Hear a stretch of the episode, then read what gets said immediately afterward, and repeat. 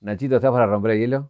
Estamos. Esperaste mucho esta frase, ¿no? O sea, la pensaste porque sé que, sé que lo Sí, no, aparte es un programa del cual yo me he nutrido y he hecho hasta parodias. Así que sí, sí, estamos, estamos listos. ¿Hiciste eso de pensar que con- contesto algo novedoso No, o voy? Ah. no, no, no. Vos sabés que lo hablé con un amigo eh, que le dije, no, porque voy a ir a la caja negra. No, y pensaste que, que vas a responder y dije como, no, no, no, vamos a pensar.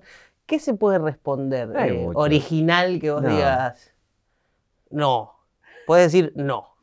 No. Y se termi- terminó la caja, terminó la entrevista, listo. ¿Estás para Hagamos, el acting, a ver. Sí, sí, Nachito, ¿estás para romper el hielo? no. Se te va, sí, ya está. Ya se terminó ahí. No se Vos sabés que alguna vez dije, alguno va, un- algún día me va a decir que no y ahí veremos qué hacer. ¿Y ahí qué hace? ¿Qué hace? Claro. Eh, la primera pregunta que te quiero hacer es, eh, ¿por qué querés ser comediante? Tan sencilla como esa. ¿Por qué quiero ser comediante? Eh, creo que es un refugio la comedia. Creo que es algo que, que me sirvió de escudo durante toda la vida. Y, y nada, es algo que... que- creo, creo que es esa la palabra, que es un escudo. Es un escudo ante toda la, la mierda que es la vida en general. Eh, y me acuerdo que yo desde muy chiquito me hice consciente, ya empiezo eh, tirando alguna pálida, pero yo me acuerdo que muy chiquito me hice consciente que me iba a morir. No me acuerdo si fue que vi una película o algo y me hice consciente. Y la risa siempre fue algo como para contrarrestar eso. Te lo pregunto por eso, porque fuiste consciente desde chico que querías ser comediante. También, por eso mismo, yo creo que van- va un poco de la mano esa, esa necesidad de contrarrestar ese miedito a, a la muerte o al fin de todo con, con la comedia. Un viaje, un viaje. Una vida, un recorrido. Una reconstrucción. Caja negra. Caja negra. Todo queda registrado en la memoria.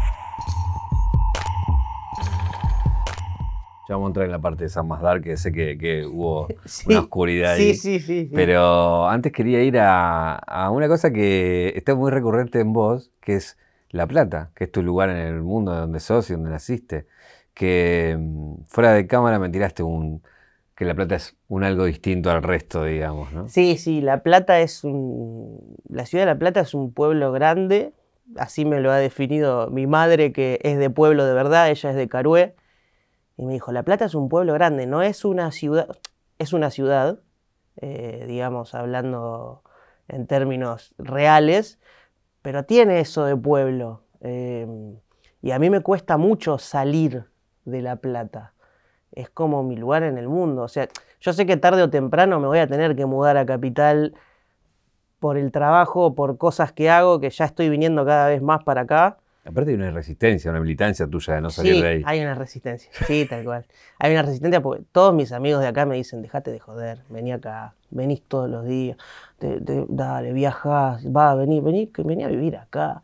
Y yo como que digo, no, pero cuando llego a La Plata, después de estar acá en Capital, me relajo, me... como que Capital es un lugar donde está todo a flor de piel todo el tiempo. Que por ahí eso la gente que vive o que nació en Capital por ahí no lo, no lo nota tanto porque es el día a día. Pero cuando vos te vas a un lugar como La Plata, que tampoco es un lugar tan alejado, o sea, son 40 minutos, eh, cambia mucho. Por ejemplo, en La Plata a las 12 de la noche no hay nadie en la calle. O sea, pero nada, absolutamente nadie. Y yo me quedo a dormir acá o en Palermo, en la casa de algún amigo. eh, y está bien, tiene un montón de pros, que es que tenés un montón de lugares para salir, para comprarte ropa, para divertirte, tenés shopping, pero a la noche capaz tenés ambulancia, policía, y yo estoy así. Y mis, mis amigos durmiendo, roncando, y yo estoy como, ¿cómo hacen? Me mata cuando veas esto en unos años que obviamente vas a vivir en Capital, porque ya no, estás como agarrado. Nacho, ¿por no qué te mudes. ¿Por qué no me mudé antes? ¿Por qué no me mudé antes? No, es que tengo, bueno, Fran Gómez, que, que con él he hecho muchas cosas y he compartido muchas cosas, eh, y que es un amigo, eh, él se mudó, él, él tomó ese paso y, y ahora él me dice, yo acá estoy perfecto ahora.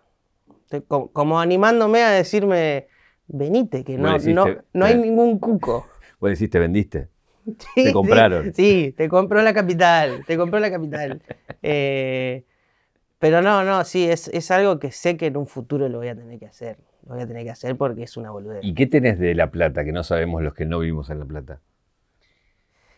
¿Qué tengo en La Plata? Bueno, particularmente yo desde muy chiquito que juego al básquet y allá tengo mi club y es algo, es como decir, es, cliché, como decir, es mi cable a tierra, pero, pero es un poco un cable a tierra. Eh, tengo mi club de barrio, que es al que voy, el que entreno, juego partido, obviamente, además está decir, en forma amateur. Ah, pensé que Eh, en forma eh, impresionante. No, no, impresionante tampoco. Eh, Soy un jugador de medio pelo de Ah, básquet, pero me apasiona muchísimo. Eh, es un deporte que amo y, y yo creo que básquet es un gran porcentaje del, del por qué no me mudo. Y a veces me dicen, pero venite acá, tenés, eh, puedes ir a jugar a Clutch, a las canchitas griego, puedes ir al Club Palermo. Y es como, no, es distinto. Vas a jugar con el Duki, ponele. Claro, voy a jugar con el Duki. Que no, que no me conoce, no sabe quién soy, pero voy a ir a jugar con el Duki. Eh, pero no, me pasa eso, que, que por ahí me plantean alternativas acá de básquet y yo como que digo, no es lo mismo que un club de barrio. Que debe haber clubes de barrio acá. A ver, no es que no hay. Pasa que yo en mi, en mi cabeza pelotuda es como que digo, no, la plata es la plata, aguante la plata. Eh, No, igual más allá del chiste, digo, obviamente que el lugar de uno es el lugar de uno. sí. Y si lo puedes resistir, tipo, es. El tema con vos es que antes hacías contenido, con lo cual lo hacías ahí, no tenías necesidad de viajar. No. Ahora que te sale mucho laburo de este lado, ahí empieza por ahí a, pesar un poco el viaje también, ¿no? Sí, empieza a pesar y también de gente como por ejemplo Fran o, o no sé, o José Ordoqui que es argentuso, que hago cosas con él, o el Querusa, tiro todos los apodos de la gente. Eh, están pensando o se mudaron acá ya. Claro. Entonces a mí me cuesta un, un martes que digo, bueno, tengo esta idea, vamos a filmarla. ¿A quién llamo? A nadie. A nadie, pues no hay nadie. Eh, o sea, tengo amigos, Sí. pero así de que hagan lo que yo hago, no, no hay mucha gente que yo conozca que haga lo que yo hago en La Plata. O Son- por ahí los hay, pero no los conozco. ¿Sos muy fan de estudiantes? Soy bastante hincha de estudiantes, bastante bilardista. ¿Sos bilardista posta? Sí, soy bilardista, sí. Lo amás a Bilardo. Y sí. Sí, sí, sí. A Carlos Salvador le tengo un, un cariño. Y, y- y le tenía eh, muchísimo cariño y muchísimo respeto sin conocerlo a Sabela. Eh, que después con el tiempo me hice amigo del hijo, lo, lo conocí. eh, y hemos tenido charlas. Yo lo, lo conocía antes de que, de que Sabela falleciera y estuvimos a punto de ir a comer un asado con él, que, con Fran, que nos dio un poco de vergüenza porque el hijo nos decía, vengan, sí, boludo, vengan y charlamos con papá y qué sé yo. Y para nosotros era un sueño. Eh, Post 2014. Sí, post 2014, que en realidad para el hincha de estudiantes era más post 2009, Claro, campeón de la Libertadores. Eh, y bueno, y no se dio, pero se dio después que lo conocí a él y, y, y fue, un, fue, fue un, un tipo que me dolió mucho cuando falleció, que sentí como ese, qué lástima, como me, me pasó eso con Sabela. ¿Qué hiciste el partido con Barcelona? El partido con Barcelona creo que fue uno de los partidos que más sufrí en mi vida. Recordemos que le aguantó estudiante hasta. Aguantó estudiante hasta lo- los últimos dos minutos, lo empata el Barcelona y en el tiempo extra mete un gol Messi de pecho, un golazo que se la clava de cañito al Bill, que atajó al Bill. Eh, sufrí muchísimo ese partido, me acuerdo. Al principio cuando metió el gol Boselli, no entendía nada. Porque íbamos, uno- íbamos, le íbamos ganando 1 a 0 al mejor Barcelona de la historia. Y estábamos así con mis hermanos viendo el partido y era como, no podemos creer nada. Pero bueno, viste, uno bilardista era como que estábamos así. Era como. Hasta que en cualquier termina. momento mete 8 goles el Barcelona, porque era Ibrahimovic marcado por De Sábato. Vos decís, las cuentas no me dan. Algo va a pasar. mal. Eh, o al Bill peleándose con Messi, y vos decís también, algo, no, algo acá en la Matrix falló. Eh, pero, pero sí, fue una de las grandes decepciones deportivas de mi vida. Fue la de las más grandes. eh, esa y el Mundial del 2014. Parecés el jugador vos. Sí, sí, sí, sí. No, bueno, pasa que esa época con los muchachos de esa camada éramos muy unidos. Eh, No, no, pero sí, son las dos cosas que más sufrí deportivamente ¿Qué hablando. tenés de bilardista vos? Y soy bastante cabulero. eh, Pará, pará, vamos por parte. ¿Cabulero qué? Y soy cabulero con respecto a cosas que son más TOCs también, porque la cábala y el TOC Están ahí. están ahí. Son pueblos Y yo cercanos. tengo TOC, tengo trastorno obsesivo compulsivo, de hecho estoy medicado por ello. eh, así que me cuesta diferenciar cuáles son bilardeadas y cuáles son síntomas, ¿viste? Como- ¿Cuál es una pastilla y cuál no? Claro, ¿cuál necesita una medica- un ajuste en la medicación? Igual no. Pero, por ejemplo, me pasa de ocho, repito por ahí las cosas ocho veces, algunas cosas. ¿Cómo? Eh, ¿Cómo claro, y no sé, ponerle, qué sé yo, o por ahí me estoy lavando las manos y cuento hasta ocho, o que eso ya es más de TOC, ¿eh? Claro. te repito. Pero sea, si tomás agua, ponele, tomás ocho capaz me traguitos. tomo ocho tragos. No, no siempre, porque he mejorado con el tiempo, pero antes tenía muchos de esos. Eh, pero sí, con el número 8 tengo algo. Que encima creo que fue el número que usaba Bilardo, mirá. Mirá. Me estoy dando cuenta ahora. Ojo, es para hablar con la psicóloga. Eh, ¿Y qué más tenés? ¿Qué más tengo? Eh, bueno, antes de actuar en las funciones de teatro con Fran, me acuerdo que en un orden en específico tenía que saludar a, primero a uno de los productores, después al segundo, después al técnico de sonido y último a Fran, antes de actuar. Si se te invertían, ¿qué pasaba? No, los iba a buscar, los iba a buscar corriendo. Te lo juro, hubo una función que el técnico ya se había ido a, a- empezar a poner las luces, todo, y me fui corriendo por atrás. Lo saludé, me miró y me dijo como no entendía nada, ¿qué haces? Tenés que... La, la gente, medio como que un par de personas me vieron, como es parte del show esto. Me fui corriendo, lo saludé, volví, saludé y, y lo saludé en orden. Bueno, había una de Bilardo que tenía que saludar a uno cuando antes de arrancar el partido. Hay una de Bilardo que es una de mis preferidas, que es cuando cruza por el, en, enfrente de- del equipo rival cuando está saliendo por la manga. Y un seguridad del equipo rival no lo quiere dejar pasar y él como que mete una esquivada y mientras pasa corriendo. Ese video es excelente. Eh, no, de esas sí tengo, tengo varias de esas. ¿Qué más tenés de bilardista? Pues dijiste Tox y, o bueno, Cábalas y ibas a seguir. O cábalas. eh, No, y yo creo que también, va, o, esto es más de, de- la filosofía de, de Sabela, digamos, que también es un poco bilardista. eh, de la filosofía de no armar quilombo. Viste que Sabela era un tipo que en una conferencia de prensa o en algo, eh, el tipo tranquilo, no respondía nada polémico, por ahí lo pinchaban, no saltaba. En eso soy bastante, como que me identifico bastante, como que no me gusta, soy, eh, me molesta mucho el conflicto. Eh, me molesta mucho el conflicto. Es como la- el conflicto, la discusión. Me guardo las preguntas picantes. No, hace, hace, ya está. Pero siempre actúo de mediador en todos lados. Como que por ahí en, no sé, en, en básquet se da una pelea entre dos compañeros y siempre como que trato de apaciguar las cosas. O, o en mi familia mismo, por ahí pasa algo y yo trato de hablar y tranquilizar las cosas. Igual me imagino que debe ser difícil que alguien se te enoje. Que no te debe pasar mucho. Y que es que yo creo que es por esto, de que soy muy lejano del, del conflicto. Eh, seguramente alguien se ha enojado conmigo o ha habido gente que se enoja por ahí con algún video que uno sube o que se siente tocada o que dice, che, con esto no te podés reír o no se jode. Y hubo muchas veces que me pasó, esto las primeras veces que arranqué a, a hacer videos, que por ahí subí un video y alguien me hablaba por privado y me decía, che, esto la verdad me parece que no da, me ofendió, y yo por ahí le- lo borraba y le respondía, mirá, tenés razón, te pido disculpas. Eh, pero a veces es exagerado ¿El qué? eso que hago. Porque a veces hay veces que por ahí uno me dice, boludo, ¿cómo vas a borrar el video? Claro, por eso. Por no era para tanto. No era para tanto. Eh, y eso lo estoy trabajando también, como decir, bueno, tratar de, de- de- de que me deje de importar un poco qué piensa el resto de mí. Porque al fin y al cabo uno no es tan importante. Claro. Bueno, igual yo te quiero hablar de dos videos que tenés sobre mí. Que... Que los voy a borrar.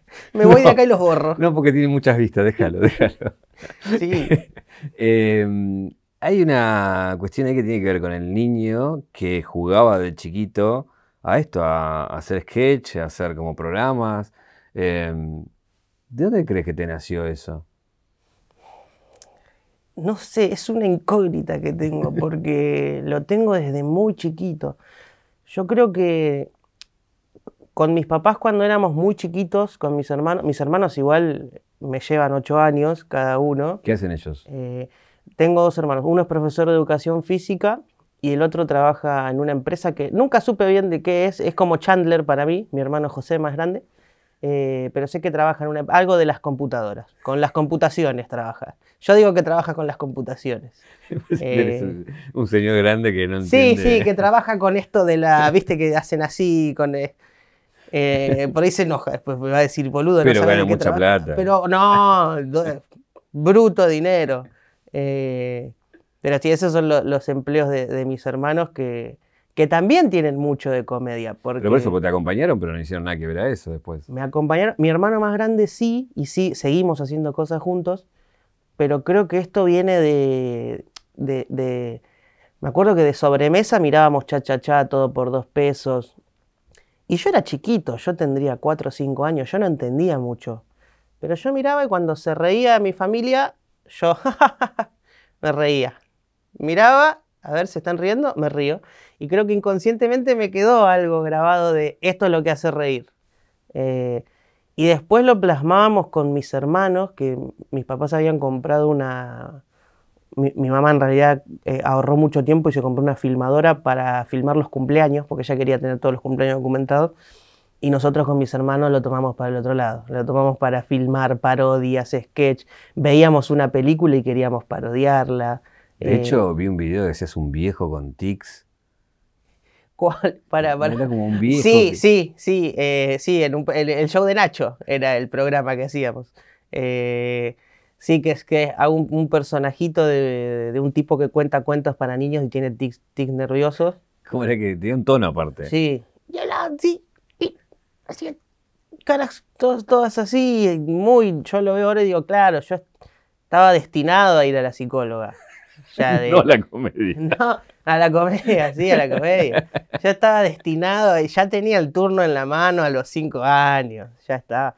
Eh, y me pasaron, y me pasaba que para mí era común, pero me- mira, me acabo de acordar una anécdota que una vez vino un amiguito mío de la escuela a jugar a mi casa, Agustín. Estaríamos en segundo grado.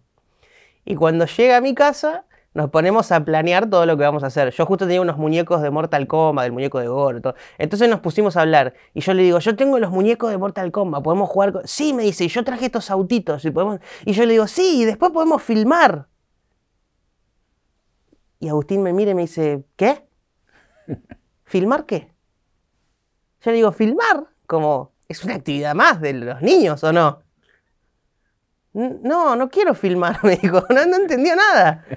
Y yo ahí caí y dije, ah, claro, esto que estoy haciendo con mis hermanos no es, no es normal. No lo hacen en todas las casas. No es algo de todas las casas. y no como ahora, que ahora se filma todo. En ese momento no se filmaba. Ahora, no, en ese momento nada. Estamos hablando del, del 96, más o menos, 96, 97. Y, y ahí me quedó, me quedó marcado, eso me lo acuerdo, me quedó marcado por, por la cara de, de desconcierto de Agustín de decir, ¿filmar qué? ¿A qué te referís? Y yo era como, filmar un sketch, una parodia, algo gracioso. Y yo lo tenía como algo común. ¿Y ese Nachito en la escuela también era gracioso solamente puertas adentro filmándose? ¿O, o también iba a la escuela y era la gracia ahí de los compañeros? Era puertas adentro. Era puertas adentro. De hecho, me, me pasó que cuando empecé a hacer videos y cosas, una de las chicas que filmaba con nosotros eh, se encontró con una ex compañera mía de la secundaria y dijo, Nachito, con Nachito graban. Como diciendo, era recontra tímido. Yo en la escuela era recontra tímido, bullying, el, gordito de la clase, bullying total por comer sándwiches y tomar coca todos los recreos. Eh, entonces yo en la escuela era muy retraído, ¿viste? Eh, por ahí cada tanto tiraba algún chistecito y veía que se reían y era como, ah, estoy adentro del grupo. Claro. Y después era como, no, no estoy adentro del grupo, estoy muy afuera del grupo. Pero no, pero en la escuela no, cero. Eh, ahí entro en la parte dark, porque alguna vez lo Sí. nombrás, pero pero fue un tema para vos a resolver en, en tu vida, esta cosa de darte cuenta de niño que la muerte existía, que te, que te toca como le toca a cualquier ser humano, y el peso de eso te jodió en un punto, ¿no? Sí, yo estuve, tuve mal muchos años, eh, sufrí muchos años de, de mi infancia. Bueno, ahí fue cuando, cuando empecé a tener ataques de pánico, eh, fue cuando me diagnosticaron que tenía trastorno obsesivo compulsivo. ¿A qué edad esto? Y esto estamos hablando a los 9, 10 años, más o menos. Era bastante chiquito. Y no entendían nada en mi casa. No, no entendían qué me pasaba. Porque era como, me voy a morir. Siento que me, voy a, me falta, me voy a morir. me voy a-". Y mi mamá era como, estás cero kilómetros. O sea, tenés, no, no te vas a morir. ¿Qué- Y, y ahí me empezaron a llevar a, a- a- la a una psicóloga, que no es la la que estoy ahora. Y empecé a tratar todos estos temas y me diagnosticaron que tenía trastorno obsesivo compulsivo, eh, como una especie de trastorno de ansiedad. Eh, y, nada, y a veces eso te lleva a la depresión, como que tenés picos de ansiedad y, te lleva a la Como que me instalaron todo, Dios me instaló todos los drivers de, de mierda, eso, me los instaló todos. eh, y tuve años que sufrí muchísimo, que que tenía muchos ataques de pánico por día, que estaba todo el día llorando. eh, años que no fui a la escuela directamente. Hubo un año que fui un día a la escuela y después rendí todo libre. eh, y mis papás me decían, ¿estás seguro que querés rendir? Y yo no quería perder a mi grupo, entonces rendí todas las, todas las materias libres, las aprobé, pasé de grado y recién ahí me reinserté en la escuela pero hubo muchos años de mi infancia que fueron eh, de mucho sufrimiento. Ahora eso lo que te quería preguntar es, para un niño, que cuando somos grandes por ahí entendés algunas cosas, pero cuando no estás, entendiendo lo que te pasa, debe ser súper angustiante. Es que por eso lloraba tanto. Eh, yo me acuerdo que mi hermano, bueno, esto me lo contó más de grande mi hermano, el, el- el que es profesor de educación física, el del medio, me dijo, hubo una noche que yo me puse a llorar porque vos estabas durmiendo y estabas temblando y se te caían las lágrimas de los ojos. Como que yo estaba llorando dormido. o sea, y me lo contó, me lo contó hace poco tiempo y yo me quedé mirando y dije, wow. O sea, la pasé, la pasé mal. A ver, hay gente que la pasa peor, obviamente. Cada uno tiene su, su sufrimiento. Pero, pero eso que me contó mi hermano me, me tocó. Porque yo dije, ah, y es esto que vos decís, la angustia que yo tenía era de que no sabía qué me estaba pasando. Era rarísimo. Y esto también va, va medio pegado con la comedia, va muy pegado con la comedia, porque por algo yo me vuelco tanto por esto y por algo también a veces soy muy aniñado, porque toda esa etapa yo me la perdí. Esos años, yo, esto me lo di cuenta en terapia y en estos últimos años, de que yo por ahí ahora sigo manteniéndome como un niño o me veo como un niño medio boludo, porque esos años yo me los perdí, no los viví. Eh, no fui a la escuela, no iba a básquet, estaba encerrado todo el día, lloraba, sufría, tenía ataque de pánico. eh, fue como muy fuerte. Entonces creo que la explicación de, de eso, de, de- de por qué hago lo que hago, es esa. eh, el sufrimiento que tuve y, y a la vez la, la lucecita de esperanza que veía con, con- con lo gracioso, con la comedia. Em, por ahí alguien nos está viendo que, que pasa por lo mismo y te ve ahora con el presente que te, te está yendo bárbaro. Pero también digo, hay, una, hay un montón, con respecto a la salud mental, un montón de o mitos o prejuicios o cosas de tomo una pastilla, voy al psiquiatra, Sí. eh, como que, digo, mucha gente toma pastillas va al psiquiatra Sí, y tiene sí. problemas como cualquier otro. Sí, Pero parecería que cuando uno lo sufre, y hoy por ahí está un poco más charlado, pero 20 años atrás era, era muy pesado. era pesadísimo. Yo me acuerdo que, el, bueno, el, el grado este que te cuento que fui un día solo a la escuela, eh, yo no, no sabía cómo se lo iban a tomar mis compañeros. Y fui un día solo y cuando caí me miraron todos rarísimo, como diciendo, ¿qué hace este pibe viniendo un día en agosto? No vino en todo el año. y claro, yo en ese momento tomé bronca con mis compañeros y con los profesores mismos que no entendían. Eh, pero yo hoy en día digo, claro, ¿qué iban a...? Era obvio que no iban a saber lo que estaba pasando, que no iban a entender o que no iban a, a comprender qué era lo que yo estaba sufriendo. Entonces dije, claro, está bien, pero, pero sí, pero en esa época era, era más, más tabú, digamos. O sea, es como, estás yendo al psiquiatra tomar una pastilla, estás loco, hermano. Eh, y me pasa ahora que yo que empecé a hacer stand-up y hablo mucho de esto, porque también es como una catarsis, y me pasa de gente que después me habla en Instagram y me dice, gracias por eh, hablar de eso, pensé que me pasaba a mí solo. Eh, y yo hoy en día sigo teniendo un psiquiatra, tomo una medicación y voy a la psicóloga y vivo. O sea... Dame un ejemplo de esos que metes en el stand-up donde encontraste la gracia, algo que te pesaba y la diste vuelta. Bueno, por ejemplo, eh, en una parte del, show yo le pregunto talks al público. Y yo el primer, el primer día, la, primera función que lo hice, yo dije, a ver, vamos a ver si la gente se anima a contarlos. Bueno, sabes la cantidad de gente que levantó la mano. Un montón de gente. Y los contaba y hacíamos chistes sin burlarse, porque obviamente a mí me pasa muchísimo. Entonces, el que levantaba la mano también levanta la mano porque sentía la necesidad de decir, bueno, aprovecho en un show de comedia y lo cuento acá. Y nos reímos, de, hablamos, hacemos, hago como un material con el talk, le pregunto si sabe por qué lo hace. Eh, y me ha pasado de varias personas que después me, preguntan y me dicen, che, me dejaste pensando con lo que dijiste, me hizo bien o, o que me agradece y yo eso digo, me encanta, o sea, es lo que más me gusta. ¿Y alguno que te llamó la atención? ¿Algún talk que me han contado? Uy, sí, uh, miles. Me contaron uno en una función de un chabón que daba, cuando llegaba a la esquina de, su casa, no, de su casa no, llegaba a una esquina X y antes de cruzar daba la vuelta a manzana, llegaba de vuelta al lugar y cruzaba. Como que tenía que dar una vuelta a manzana antes de cruzar. Tardaba mucho tiempo es gracioso, pero a la persona que le pasa es angustiante.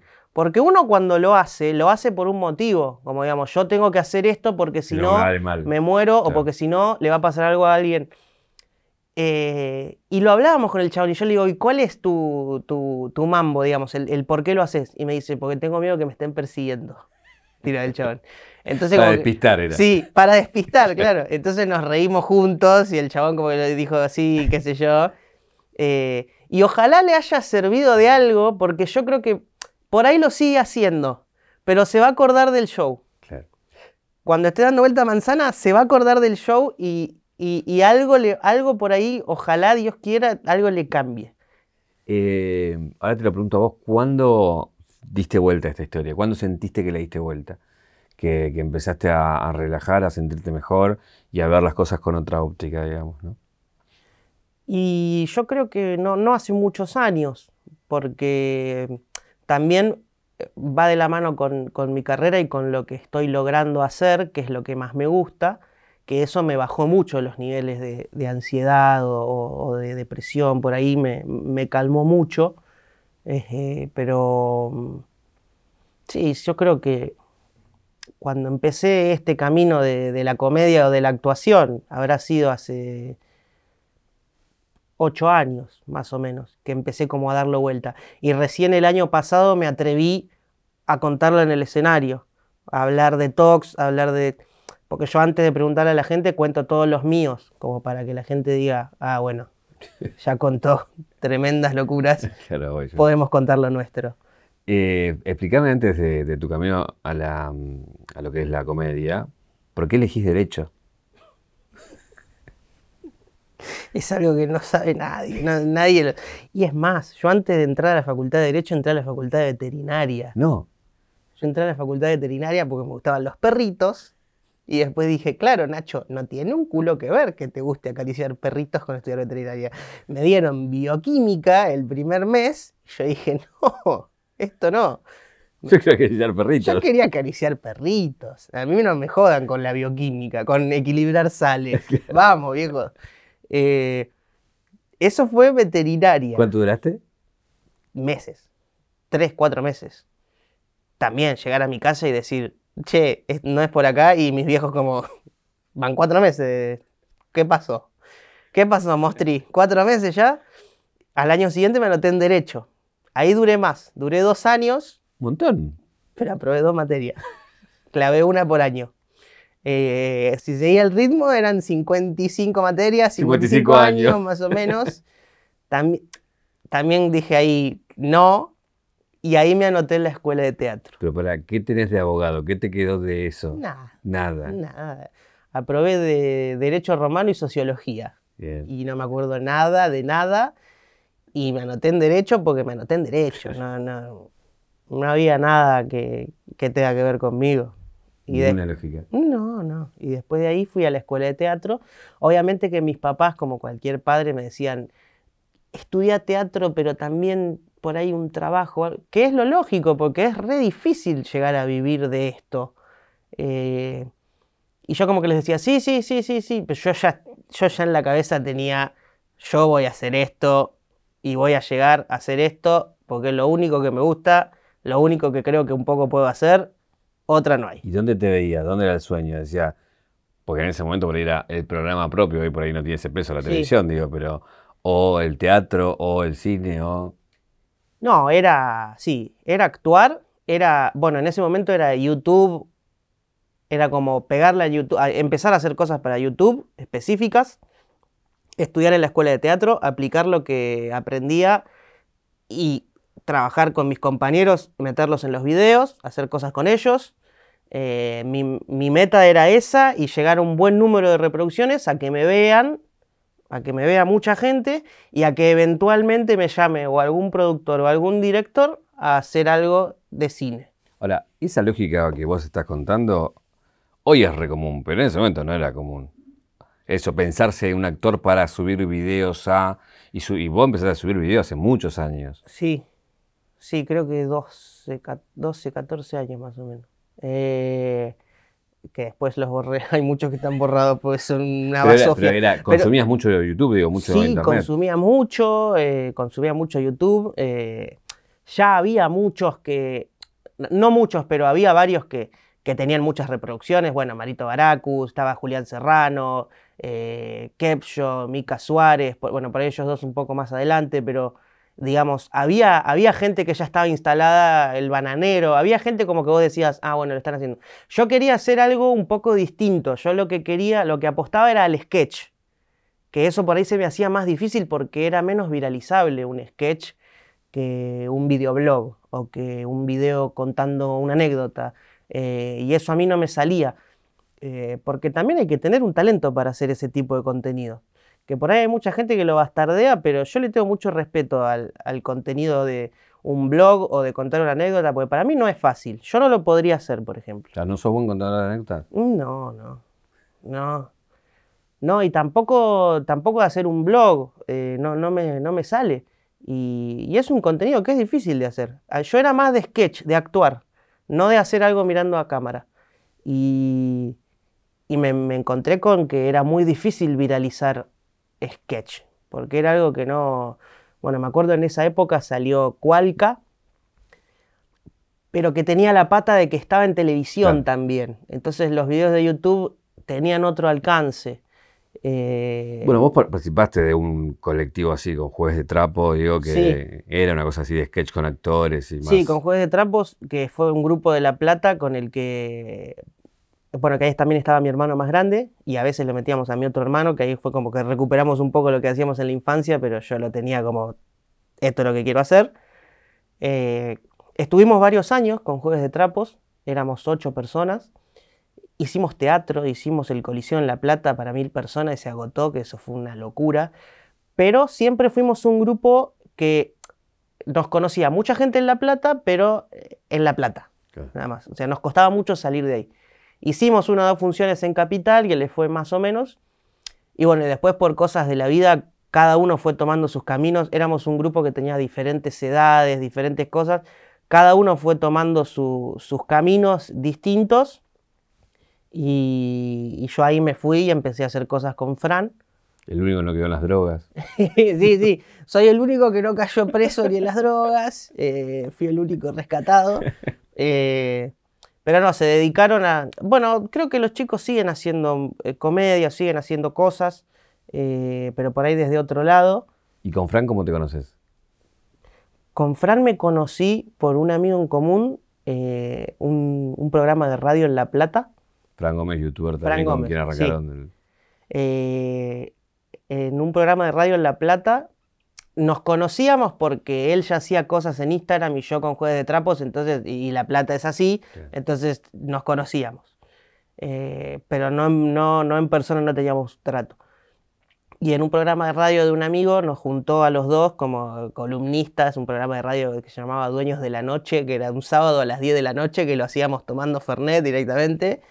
Y ahí empezamos como a pegar onda, empecé a actuar en Pero pará, ¿en- ¿de qué hablan en Dueño de la Noche? Ahora ya quiero saber. Dueños de la Noche. Sí. De nada, yo me acuerdo que yo, yo llevaba una columna, o sea, Fran llevaba una columna de algo, yo llevaba una... Yo me acuerdo una de las columnas que llevé fue eh, cómo comportarse en un velorio, que fue una, una, que fue una, pará, pues esto fue increíble.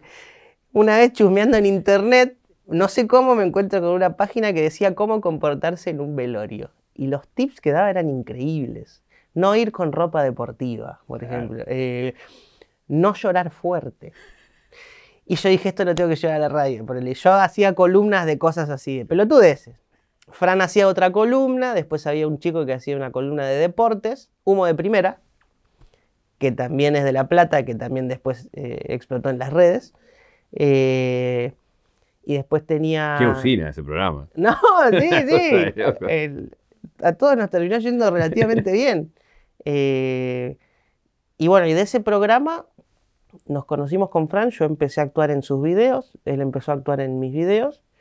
Y nada, y después formamos eh, el dúo que se llamó Flayando Secuencia, que, que hacemos videos, teníamos nuestra obra de teatro de sketch también, que eso también fue difícil de instalar, porque estaba en, el, estaba en auge el stand-up, que es lo que voy a empezar a hacer ahora, pero estaba en auge el stand-up y por ahí había mucha gente que asociaba las redes al stand-up, porque era lo que se consumía eh, mayoritariamente, y creía que nosotros hacíamos stand-up. Y nos iban a ver y las primeras funciones costaba, viste, que arranque, porque la gente decía, ¿qué mierda están haciendo? Y no sé, teníamos un sketch que éramos dos alumnos en un recreo y tirábamos boludez, los dos con guardapolvito y hablábamos de un examen. Eh, terminaba el sketch, se apagaba la luz, iba, se prendía la pantalla, comerciales falsos que habíamos filmado, se apagaba la pantalla, se prendía la luz, otro sketch. Y las primeras funciones, la gente no entendía nada, era como, ¿qué mierda están haciendo? Tengo una historia graciosa que le haya pasado con Fran en, en, esas, en, esas, en esos teatros o filmando esos videos. Uf, en teatro. Bueno, en teatro la primera función de todas, que fue en el Teatro Bar en La Plata, fue una de las que más sufrí en mi vida. ¿Por qué? Porque estábamos tan nerviosos. Nosotros teníamos cronometrado el ensayo de que el show duraba una hora 25, una hora y media. Salimos con el pie en el acelerador a hacer la función. Salimos a, vamos a decir todo y nos vamos porque nos da pánico esta cantidad de gente que hay. A los 45 minutos terminamos el show. Chao, gracias. Nos fuimos. Estamos con Fran ahí atrás del telón, como ni idea cuánto tiempo habíamos hecho. No se escuchaba que la gente aplaudía ni nada, se escuchaban como murmullos. Y vemos el, pasillo, hay un pasillo que, que une los camarines con, con la sala de la técnica, y vemos que viene nuestro productor corriendo. ¡Ya terminaron! ¿Cómo que ya terminaron? Van 45 minutos, está toda la gente sentada. No puede ser, no puede. Y con Fran nos miramos y nos agarró un pánico y dijimos, la puta madre, ¿qué hacemos? ¿Qué hacemos? ¿Qué hacemos? ¿Qué hacemos? Salgan, salgan, hagan algo, no sé, la gente está toda sentada, están murmullando. Y me acuerdo que salimos y entramos a agradecer. eh, como gracias por, gracias por venir. Empezamos a hablar con el público, a hacer chistes con el público, qué sé yo. Hicimos 15, 20 minutos de eso. Un robo total. y terminó el show. Y a, partir de ahí con Fran dijimos, no, vamos a ponernos las pilas, vamos a...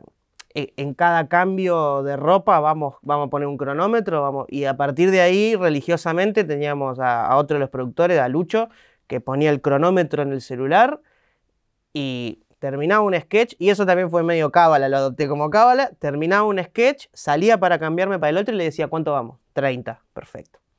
Y a veces cuando salía y le decía, ¿cuánto vamos? Tenían que ir 30 y iban 20, bueno, Fran, vení. Y, técnica. bueno, vamos a, hacer esta- vamos a hacer esto. Este sketch que viene ahora que tenía que durar 15, tiene que durar 25. Listo, algo hacemos. Nos, nos poníamos la ropa y salíamos. Eh, y, pero sí, pero ese, ese día sufrí una banda. Eh, cuando viene la, la cuarentena, no pueden hacer más teatro, obviamente, y ahí empezás como otra faceta que también creo que te abrió un montón de puertas que tiene que ver con stream, ¿no? Empezaste a streamear, eh, pero loco de eso, no solamente que empezaste a streamear con gente que eras conocida, amigos, yo, sino terminás con Oberto, eso te deriva en una, en una charla con Ginobili, para el pibe este que decía que es fanático del básquet, me imagino que fue una locura. No, fue una locura. Bueno, yo hoy en día tengo una zapatilla de Oberto que usó en las finales de la NBA firmada por él, en mi departamento. Eh, sí, ¿Te la un- pusiste alguna vez? No, no, no porque me da, me da cosa. Es como la usó Berto en la final. Listo, ya está. No me la voy a poner. Eh, pero sí, fue una locura. Me acuerdo que fue eh, un vivo que estaba haciendo Berto en Twitch y lo estaban viendo ponerle 30 personas. Y yo digo, este no es Oberto. No puede ser que esté Oberto en vivo y lo estén viendo 30 personas. Y le comento, hola Fabri, me gustaría hacerte una entrevista. Yo una entrevista. Hola Nachito Saralegui, sí, eh, sí, hagamos una charla por Discord de una. Y se prendió el toque y yo me quedé así. Y dije, me metí en una que no sé qué voy a... Una entrevista a Oberto le tengo que hacer ahora. ¿Qué hice? Y dije, pero no lo voy a desaprovechar. Entonces me quedamos un día, un horario, yo caminando por el departamento, diciendo, ¿en dónde me metí? Pero lo quiero conocer a Oberto. Entro a Discord y me encontré con una persona, con un tipazo, porque es un tipazo. Eh, se recontra dio cuenta de que no era una entrevista, de que yo no era un periodista. O sea, él la tenía agendada como una entrevista Sí. con un periodista. Charlamos, charlamos de básquet, yo le conté que jugaba al básquet, contábamos cosas, hacíamos comparaciones pelotudas entre el club mío y San Antonio. eh, y pegamos muy buena onda, a tal punto que con J. Mellera y con Lucho Mellera empezamos a hacer streams con él y tenemos un grupo de WhatsApp con él y cada tanto hablamos y me manda audios, ¿cómo andás Nachito? ¿Qué andas haciendo? Eh, y eso fue una locura, fue una locura y terminé siendo amigo de Oberto y no lo conozco en persona, Todavía no lo conoces. no lo conocí en persona todavía. Mira. Y pero quedó ahí en cualquier momento. Quedó él en- está fuera. Sí, él vive en Estados Unidos, pero quedamos en que sí, cuando venga a Argentina nos vamos a juntar. No hay chance de que vayas a Estados Unidos vos. Y a mí me cuesta venir a Capital de la Plata. Eh, y también económicamente hoy no sé si estoy para ir a los Estados Unidos de Norteamérica. No, pero se viene, ahora se viene todo, Nachito. No, ahora ya está. Ahora, Ahora ya viene. está. Escucha, ¿y cómo terminás con Ginobili hablando? Bueno, eso fue más loco aún, porque eso fue... Yo estaba en Uruguay filmando porno y helado. Fue un primero de abril, que fue mi cumpleaños. Y yo estaba en cuarentenado, porque había sido contacto estrecho de un actor que dio positivo de COVID. Entonces me encerraron en el hotel, en la semana que caía mi cumpleaños. Entonces Lucho Mellera y J. Mellera se organizan y dicen, vamos a hablar con Oberto y hacemos un Discord con Nachito en su cumpleaños, así no, no le agarra eh, la locura y se queda tranquilo. Entonces hacen un Discord, qué sé yo, y Oberto en un momento, Oberto estaba streameando. Y Fa- Fabri agarra así el teléfono y dice, ah, para que lo sumo al pelado. Y nosotros nos quedamos, ¿viste? ¿Vos te diste cuenta quién era? Yo ni bien dijo pelado, yo lo, supuse, pero dije, nada, no puede, no ser. Y creo que J. Lucho le dice. ¿A, quién? Al mano ahí que estaba por ahí. Y nos quedamos así. ¿Vas a, ¿Vas a sumar a Ginobili al Discord? Sí, dice. ¡Tum! Se prende la camarita, Ginobili. Y yo me quedo, yo me quedo- Y él, este, él estaba en vivo. Y yo digo, ¿qué hago? No la puedes cagar, ahí No tenés que decir algo inteligente. Tengo que decir algo inteligente. Tengo que decir una mentira ya. Sí, tengo que decir algo. Y le tiro un chiste. Le digo, Manu, querido, tanto tiempo. Y se ríe. Y ahí como, uf, bajé. Y dije, listo, ya está. Se quedó un ratito charlando con nosotros en Discord. Y, y ese, ese vivo no lo guardó, Berto. Yo No. le iba a decir, "De- pasame la parte y no lo guardó. Quedó una foto igual, una captura del Discord donde estamos nosotros así y Ginóbili hablando como, ¿quiénes son estos tres? Eh, y me acuerdo que me dijo feliz cumpleaños. Porque Roberto le dijo, hoy es el cumpleaños de Nachito. Y Ginóbili lo miraba diciendo, ¿quién mierda es Nachito de los tres que están acá?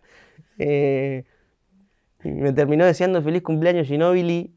Eh, yo estando en cuarentenado en un hotel en Uruguay. Eso Bueno, fue Ahora está ahí, la próxima le decís, en serio, tanto tiempo. tanto tiempo que pasó, Manu querido. ¿Cuándo nos jugamos un picadito? Em, la- la- o sea, la exposición esta te da chance a que te conozca más gente y terminás en una serie, eh, después de hacer uno- unos castings y de que no tiras ni guita ni para hacer el casting, pero dijeron vos vení que, que Vos vení. puedes quedar. Eh, y haciendo porno y helado que la verdad eh, fue una, una sensación en el sentido de que fue una cosa de boca en boca que fue creciendo y un personaje ahí muy protagónico, ¿no? Sí, sí, la verdad que porno y helado fue algo que me cambió totalmente. eh, a, nivel exposición, a nivel carrera, a nivel probarme a mí mismo que podía hacerlo, porque yo era el chiquillo ese que, que decía, ah, no me llaman nunca a mí, yo si me llaman la rompo. Y cuando me llamaron fue como, no sé si estoy a la altura de esto. Así que fue una prueba muy grande, pero, pero sí, salió bien, ¿Tuviste miedo? muchísimo. Bueno, yo cuando viajo a Uruguay, a nosotros nos hacen cuarentena obligatoria de siete días, no podíamos salir de la pieza del hotel. Y esos siete días eh, volví a tener el sufrimiento del niño, que no lo tenía desde entonces, del niño llorando en, su casa, lo volví a tener esos siete días. Tenía ataque de pánico, lloraba. Más que nada por la presión que sentía de que tenía que hacer una serie que era gigante, que había mucha gente que dependía, o sea, que no es que yo digo, hoy no estoy para filmar. Eh, la presión y el encierro hicieron que vuelvan todos esos fantasmas. Y estuve muchas veces a punto de irme. Que tampoco me podía ir porque estaba en cuarentenado. O sea, si yo salía de la habitación y me iba a tomar el buquebú, me, me arrestaban. Eh, pero esos siete días la pasé fueron horribles, fueron horribles. Eh, llamaba a mi hermano, a, a mis amigos, estoy llorando, no, me quiero volver. Tenía la valija hecha, no había, no, no, no había desarmado la valija. Y todos me decían lo mismo, me decían, espera que pasen estos siete días, espera estos siete días, el día que filmes. Y yo decía, no, no, pues voy a empezar a filmar y, y- voy a actuar mal y no, no, y no voy a estar a la altura. Y todos me decían lo mismo, la psicóloga también, espera el día que salgas, espera el día que salgas. O sea, estás encerrado con tu cabeza. Eh, es obvio que ibas a explotar, espera el día que salgas. Y fue así. El día que salí eh, y empezamos a filmar, yo dije, estoy haciendo, era esto lo que querías. Esto es lo que quiero hacer hace 25 años. Esto que estoy haciendo hoy, el primer día de rodaje. Eh, y fue como, listo, ya está. ¿Qué te pasó con Susana Jiménez? Compartí una escena con ella, imagino si tenías presión con todo después encima. No, lo de Susana también fue una presión extra de tener que actuar con Susana Jiménez en su vuelta a la ficción y co- con el que más escenas tenía era conmigo. Eso también sumó. Pero también me pasó algo similar, mucho nervio en la previa y el día que la conocí, que ensayamos, el primer día que ensayamos, la conocí y también una tipaza, me trató perfecto, me trató como si me conociera toda la vida. Eh, Viste que uno se, se cree que por ahí una diva o alguien eh, de ese calibre o No tan famosa es como, claro, no me mires a los ojos, no, eh, yo quiero un fernecito de este tamaño y dos bonobón. No me, no me mires a los ojos. Dije un montón de marcas. Esto por ahí hay que sacarlo. Le pido mil disculpas a la caja negra. Eh, pero el día que la conocí me pasó lo mismo. Dije, ah, bueno, listo. No es tan difícil, o sea, es dif- fue difícil actuar con ella y, y estar a la altura, pero eran más los miedos que tenía en mi ¿Y cabeza. que- recordás alguna cosita así con ella, alguna cosa que después contaste con amigos? Eh, Uy, sí, me, me acuerdo que me retó por fumar, porque sí, estábamos en un, había un plano que era en una limusín y yo estaba sentado atrás con ella y en uno de los cortes ya éramos con pinches. Ella me decía, Nachito, vení, vamos a ensayar. Y yo le digo, che, Su, me voy a fumar un puchito. me dijo, no, no fumes, hace mal, fumar hace mal. Y yo me quedé y dije, me está retando Susana, no sé si puedo ir a fumar. Y fui a fumar igual. fui a fumar igual. Era más fuerte la. Era más fuerte. Y le dije, sí, ya sé, pero es una adicción. Y bueno, voy a fumar, voy a fumar un puchito. Y fui a fumar. Pero me quedó, y eso se lo conté a mis amigos, de que Susana me retó y me dijo que no fume. Eh, pegado después venís con una peli que es El Gerente. También es Baraglia, Luque, Paprika al lado tuyo. Digo, que también ya es otro plan, más de, peli, digamos, pero también una mesa ahí que, que en un momento al Nachito ese dije, che, bueno, estoy acá sentado con toda esta gente. No, sí, sí. Sí, hay varias escenas que sí, que, que estoy con, con, con Luis Luque, Carla Peterson, Esbaraglia, eh, Marina Velati, y bueno, estábamos con Papri ahí atrás como dos cachorritos mirando eso fue, eso fue otra experiencia. Ya la hice más tranquilo porque sabía que lo podía hacer por lo de porno y helado, pero era otro desafío de actuar en una peli con Esbaraglia. Eh, porque por ahí lo que nos pasaba en el rodaje con, de porno y helado con Piroyansky y con Sofi Morandi es que los tres estábamos más o menos en la misma onda. Acá es como actúa el señor Luis Luque, actúa el señor Leo Esbaraglia no es gente con la que se jode. O sea, después sí, con Leo. Bueno, le digo Leo. o sea, nunca creí que le iba a decir Leo a Esbaraglia. Pero. Pero al principio sí fue como. Respeto. El primer día que llegó Carla Peterson fue como. Ojo, a distancia acá, no sé, hola, ¿cómo andás? ¿Todo bien? Y después, Nachito, o sea, en la premier nos juntamos todos y, y éramos todos amigos de toda la vida porque eso te da un rodaje, pasás tantas horas que quieras o no te terminás conociendo con el otro. Terminás conociendo todo. Nosotros, eh, y aparte tenés muchos tiempos muertos de horas que por ahí estás tomando un café o fumando un puchito con alguien y, y, charlas, se dan charlas.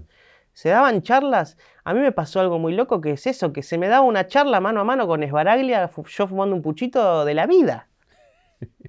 Y yo no caía, yo después cuando volvía a mi casa a dormir, yo decía, qué loco lo que pasó hoy. Porque más allá de que filmé con el chabón, que es un tipo que recontra admiro y recontra respeto, estuve hablando mano a mano como un amigo. Eh, o con Carla Peterson me pasaba también, que terminábamos charlando. eso fue muy loco y eso es muy loco. El día de hoy creo que no caigo todavía con la gente con la que estuve. Igual también hay una, una cosa que esto que decías al hacerlo la segunda vez ya o sea, si bueno, esto es un laburo y es lo que quiero hacer y me toca. Y en un momento, bueno, eso desaparecen también, ¿no? De con quién estuve o con quién estoy. Es, bueno, tengo que pelar, tengo que mostrar quién soy. Sí, sí, y estar a la, y estar a la altura. Eh, estar a la altura. Bueno, en el gerente me tocó también tener escenas con, con Esbaraglia. Y, era estar a la altura, ¿viste? Saberte, o sea, vos no podés con un tipo como Esbaraglia, ni con nadie, pero digo, olvidarte la letra. O decir, perdón, ¿qué tenía que decir yo acá? Nada, porque capaz el tipo te tiró un choclo así, vos le tenés que dar un pie y no se lo da.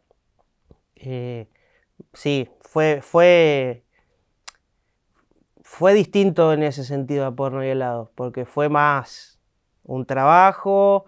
Eh, si bien se armó un grupo hermoso, yo me lo, me lo tomé más así, como otro desafío, decir, che, acá hay que, hay que hablar bien, hay que estar a la altura, eh, es gente que ha hecho mil cosas y, somos nuevos. Con Papri éramos eh, somos los nuevitos. Eso te quería preguntar, al ser nuevo en, esto, en que te vaya bien y que ya empiecen oportunidades y te llamen por un montón de cosas, hasta cosas que ni te imaginas, ¿qué es lo que más gracia te da de, toda esta nueva secuencia de de, alguien que empieza a tener notoriedad, digamos? Eh, a, mí me da, a mí me da gracia cuando, cuando me pongo a ver por ahí o a rememorar o a ver algún video mío de chiquito.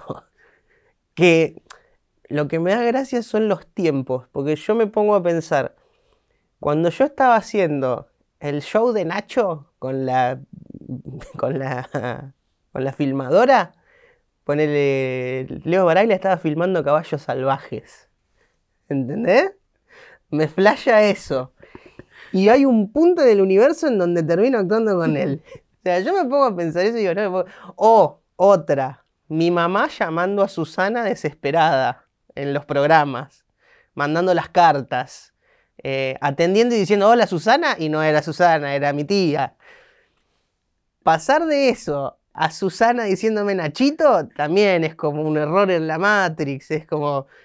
Esas comparaciones a mí me, destruyen. Pensar que esa gente era hiper mega grosa cuando yo tenía 5 años y ahora estar al lado de ellos es algo que no, que me, me fascina, me Quiero- fascina. Quiero que me cuentes tu mamá y tu papá que te bardearon con lo de veterinaria, con lo de derecho. Ahora, ¿ahora qué? No, no, no me bardearon, no me bardearon, pero era, era- claramente un padre y una madre va a querer que, que- que su hijo le vaya bien y que tenga eh, un, un sustento económico. Está bien, eso es lo que tenés que decir, pero la verdad. No decís un poco, eh, ¿vieron? Eh, tipo, ¿y ahora? No, no, no, no, no me pasa eso, pero sí me pasa que están flayados, Claro.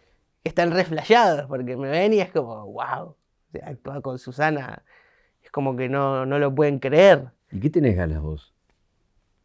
Porque ahora, bueno, está esto que te llamen, pero vos qué tenés ganas ahora con, con esto, con cierta más visibilidad, donde ah, va a llegar el momento que puedes elegir.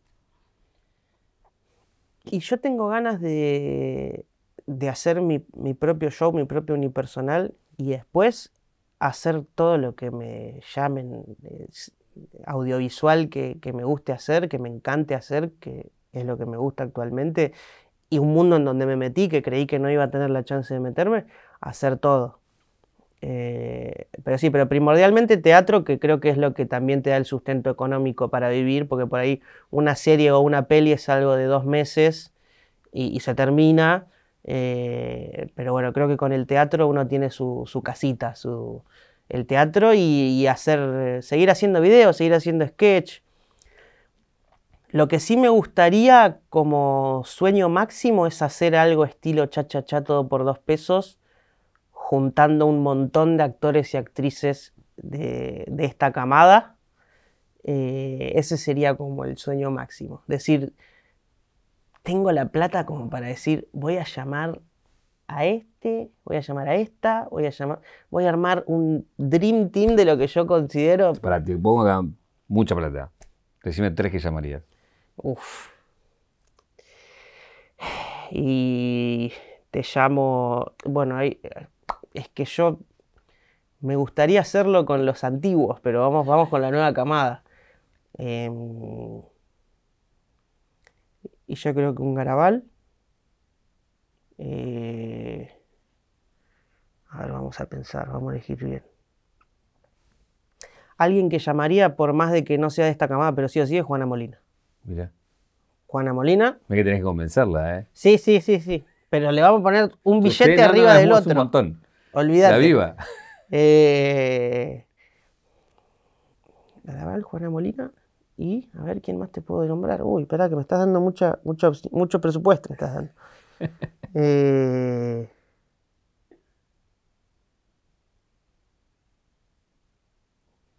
y, lo, y lo meto a Migue Mira. Y, y los vuelvo a unir ahí Mirá. a Garabal y a Granados. Los vuelvo a unir. Ay, la de plata que necesitamos, Nachito. Necesitamos Mucha. bastante dinero. Necesitamos bastante dinero. En principio esos tres, pero después te armo, no sé, con Papri, con Sofi Morandi, con Piro Yankee, eh, o sea, toda la gente que conocí ahora. Bueno, sumaría a todos los que conocí ahora, Marina Velati, a Esbaraglia, a Carla Peterson, a Luis Luque. Sumaría así gente, eh, eh, ¿entendés? Porque eso no, no sé si... No, existió en Cha Cha en Todo por Dos Pesos que iban por ahí de invitados. Me acuerdo que, ah, que fue Soda Stereo a Todo por Dos Pesos y fue una locura. Pero me gustaría hacer ese formato, viste, que es medio yankee, medio Saturday Night Live, con, con famosos actores y actrices de acá y hacer sketch, eh, un programa así de sketch para YouTube. Eso me fascinaría. Eh, recién hablaste de tu amigo músico. Es un pibe también que consumió mucha música. Se nota eh, la banda era eh, Juan. Juan tiene un perro que se llama Juan. La banda ahí- indie. Ahí se nota mucho el indie de La Plata. Sí. Pero después también, no sé, nos hemos cruzado ahí donde estaba Ciro y donde son alguien que consume mucho los piojos, Sí. por ejemplo. Eh, Sí, sí, sí, sí. Sí, la música. Bueno, todo, creo que todo comediante tiene esa aspiración de músico frustrada. Eh, yo en particular no, nunca, nunca soñé con ser músico, pero es algo que fui descubriendo que podía hacer comedia con la música y me, me encantó. De hecho, en el show nuevo que está mi amigo eh, Quique, que, que tiene su banda que se llama Rivales, eh, que es una banda de La Plata también, le vamos a meter una pata musical al show, pero siempre desde la comedia. O sea, a mí me gusta ponerle Juan tiene un perro que se llama Juan, nace de esto, de que yo me a mí me causaban me, me causaban gracia los nombres de las bandas indie porque eran, viste, muy largos o, frases así medio filosóficas. Entonces yo dije, vamos a hacer una banda indie. Juan tiene un perro que se llama Juan y todos nos llamamos Juan y todos los temas son de- del perro Juan. Eh, y les fue re bien a ese video y a la gente le encantó. Eh, y es, aparte es un video que es sin ánimo de bardear a nadie, porque no es eh, bardear a las bandas indie, todo lo contrario. Eh, pero, pero sí, hay, hay algo musical que, que me divierte mucho. Después tocar la guitarra, sé tocar, no sé tocar con cejilla, por ejemplo, sé tocar cuatro acordes y los uso para hacer cancioncitas. De la caja acá tengo algo para mostrarte que es un cucurucho por el helado. Oh. Eh, un poco la, la- la excusa es de. Bueno, si viene la segunda parte. Sí, No sé- la yo no sé si va a estar Susana Jiménez. Pero lo que voy es. Una escena con Susana Jiménez. Tenés que escribir ahora para la segunda parte. ¿Qué te escribirías vos? ¿Qué te gustaría en, en una segunda Una parte? escena con Susana. eh, asaltar un banco con Susana. asaltar un banco con, con máscaras de expresidentes de Argentina. Cristina. Me gustaría eso. Y acá tenemos el regalo de 0800 Don Roach para Muchas gracias. cada uno de los invitados. Ahí tenés el tuyo, Nachito. Oh, qué lindo. Lo he visto tantas veces esto. Me lo llevo puesto esto, ¿no? No, pará, acá no va. Eh, y la pregunta que no sé si la pensaste o no, que es, si vamos a la caja negra de tu vida, ¿cuál es el momento que te convierte en Nachito Saralegui? Uf, no, no la pensé. Y hice mal ahora. Creo que la tendría que haber pensado. ¿Cuál es el momento? Eh, y yo creo que la etapa en donde. La etapa en donde encontré a la comedia como algo para salvarme de toda la mierda que estaba viviendo, ahí fue donde, donde encontré a, a ese Nachito Saralegui que, que me mantiene hoy. Creo que fue esa.